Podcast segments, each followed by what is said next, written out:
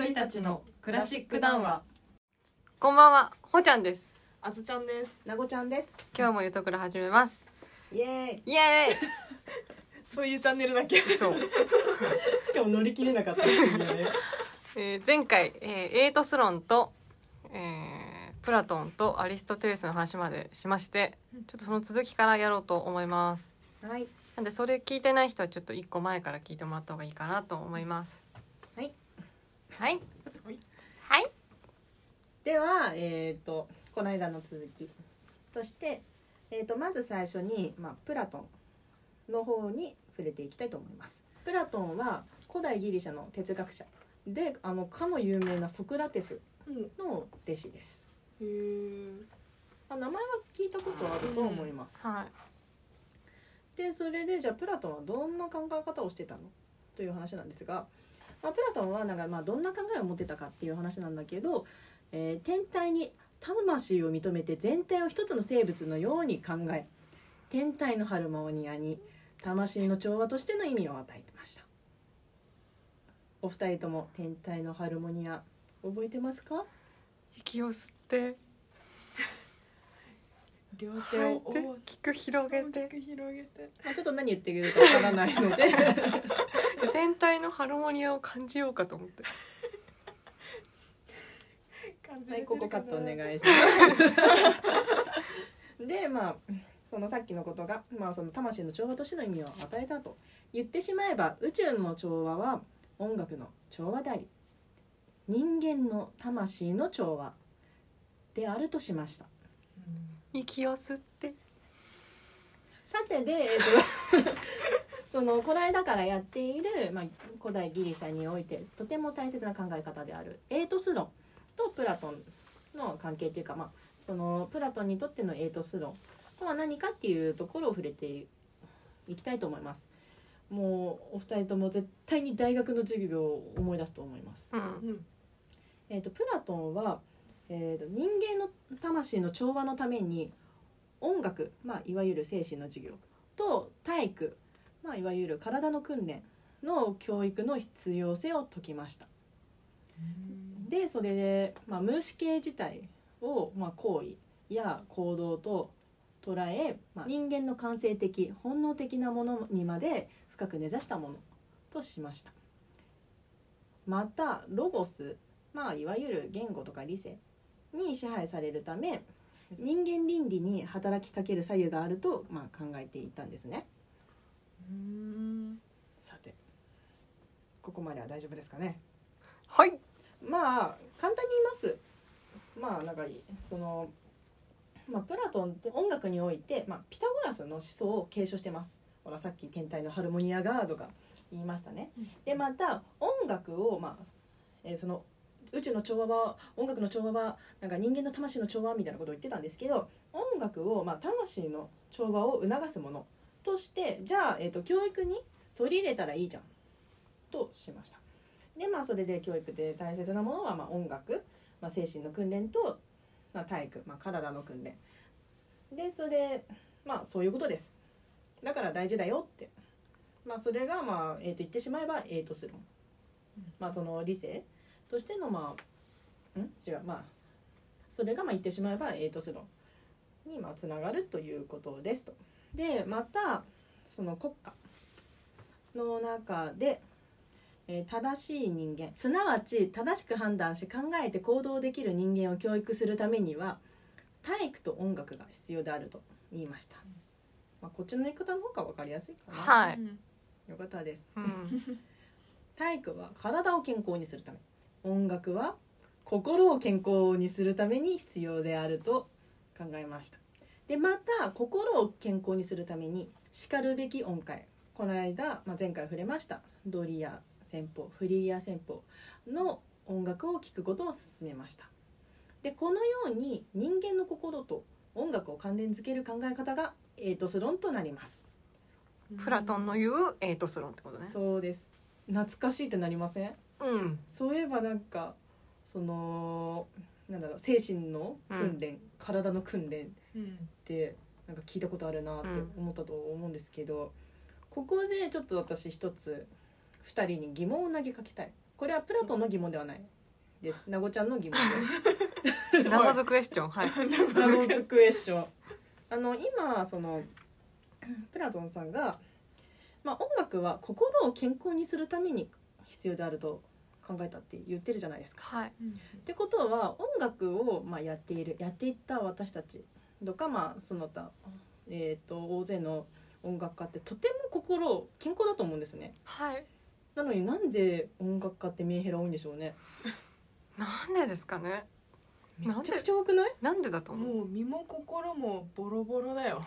えでも健康にするため。だから鍛え方間違えてるじゃ え何？えっ、とドリア戦法フリギア戦法足りない？ん足りないんじゃない？ドリア。ちゃんと聞かないと。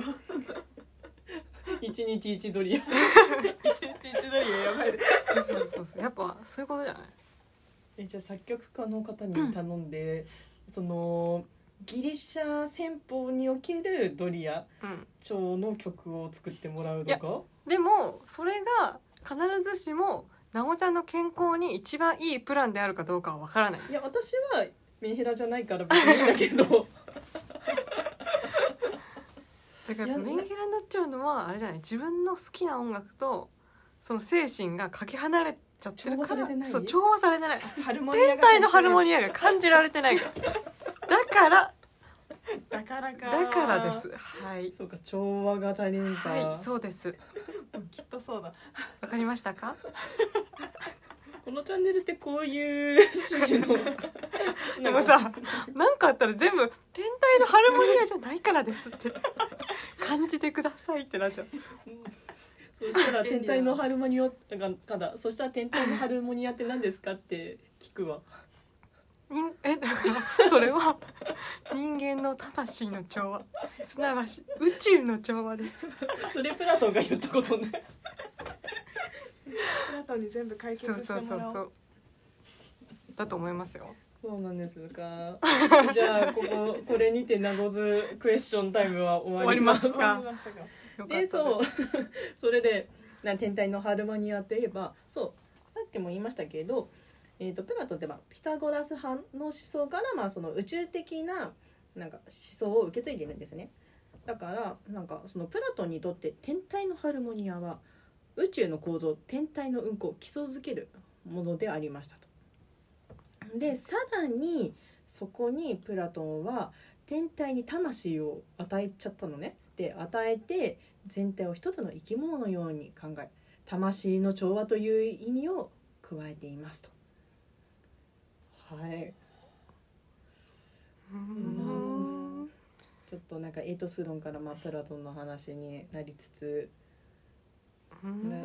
話がもう大きすぎてすごい包まれてる感じがする。私にはちょっと難しくてですね。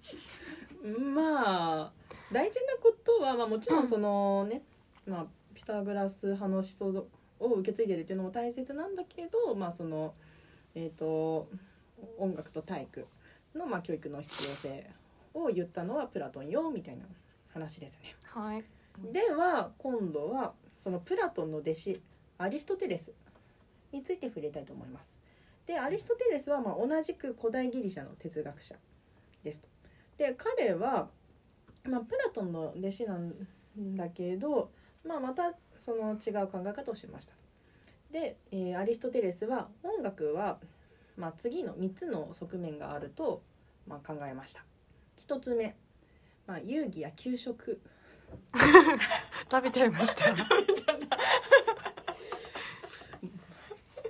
まあ、一つ目は遊戯や休息としてのみ役立つもの。で二つ目は徳を形成するための重要な教育手段となるもの。で三つ目は高尚な楽しみや知的教養として役立つもの、まあ、このような側面があるよと考えていて特にその3つ目の高尚な楽しみや知的教養として役立つものっていうのは、まあ、自由時にふさわしいと考える点で、まあ、教養としてのなんか音楽の一面が垣間見られましたと。で、えーとまあ、さっきプラトンの話で、えー、と天体がハルモニアが調和がみたいなことを宇宙の構造がとか言ってたんですけど、えー、と彼の弟子であるアリストテレスはなんと現実主義者でありましてその師匠のプラトンとは多くの点でまあ異なる傾向を示したましたと。例えばアリストテレスは天体の音楽のような思想は抱きませんでしたと。ね。はなんかさっきよりすっきりとした感じで。言ってることわかるもんね、いうん。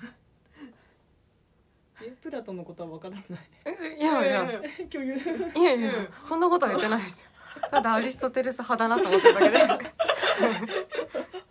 そう。まあそのアリストテレスがどういう人っていうのを考えるには、まあ、アリストテレスについての本を読むのが一番だとは思うんですけれど、まあ、そうするとねなんかユトクラじゃなくてユト鉄になっちゃうから。ゆとりたちの哲学うん観談話みたいな、まあ、ここでは、まあ、多くは触れません。でそのまあアリストテレスの思想だったりその姿勢をさらにまあ推し進めたのが、まあ、その弟子のアリストセネスと言われています。セノスセノス今度。で、まあ、そのアリストセノスさんもその音楽についていろいろ言ってるんですけど今回は割愛しております。はい。はい、で、えー、とここまでで大体、まあ、その古代ギリシャ時代の大切なことっていうのが、まあ、うん終わりになります。はい。いかがでした？大変わかりやすかったです。本日もありがとうございましたそういうのは大丈夫です。そういうのは大丈夫です まあ、ということでそう次回からうんやっと中世に入っていくんですが、あれそこまでなんか歴史すごい飛飛ばないって思いますよね。なんでっていうと、まあ、一回ヨーロッパからギリシャ文化っていうのを忘れられちゃうんですよね。どういうことっていうとあの世界史の話になるんだけど、まあ、4世紀頃ゲルマン民族の大移動が起きたんです。なんかなんか聞いたことない、うんあるやった気がする、だって書かされたもん世界史で、うんこの時起きたのゲルマン民族の大移動みたいな。でそれをそれを機に、まあ、その5世紀に、まあ、西ローマ帝国が滅亡してしまいました。でそれでなんか、うん、まあ、えー、と西欧に、えー、と進出したゲルマン人が、まあ、新たな国フランコ、うん新たな国フランク王国っていうのを、まあ、作るんですね。もうなんか聞いたことあるなうん難しいでしょうんでまあここにおいてまあ一つなんか歴史の断絶が起こっちゃうんですよ。なんともったいない。でこの断絶によってその西洋はギリシャローマの古典文明の書物を手放してしまい忘れてしまった。バカめでまあそのいわゆるプラトンやアアリストテレスのことをね。でさらにさらにですよ。7世紀まあ622年からイスラム帝国が、えー、と南ヨーロッパに勢力を広めて、えっ、とそのあだから勢力を広めてその古代ギリシャ時代の書物がイスラム教徒にの手に渡っちゃったんですねだから余計に西洋には伝わりませんでしたなるほだからヨーロッパからはもう忘れられてしまいました。だからえっ、とね、まあ、簡単に言いますと、まあ、つまりその4世紀頃からえっ、と大体まあ1,000年まではいかないかな。あそごめんごめんそこそこまではいかないけどまあ本当にしばらくの間西洋はまあギリシャ文化をポーンと忘れてしまいました、だからまあそのまあ中世の前ぐらいのヨーロッパ人あ、まあ、中世のヨーロッパの人とかは、まあ、ギリシャやローマについてほとんど何も知らなかったと言われておりますと。どはい。そんなことなのでその古代ギリシャの時代からはえーっとポンと飛んで、えーローマ時代。ローマ時代じゃ間違えた。中世時代に中世に、えーっと行きたいと思います。はい。はーい。さよなら。バイバイ。バイバイ Thank you.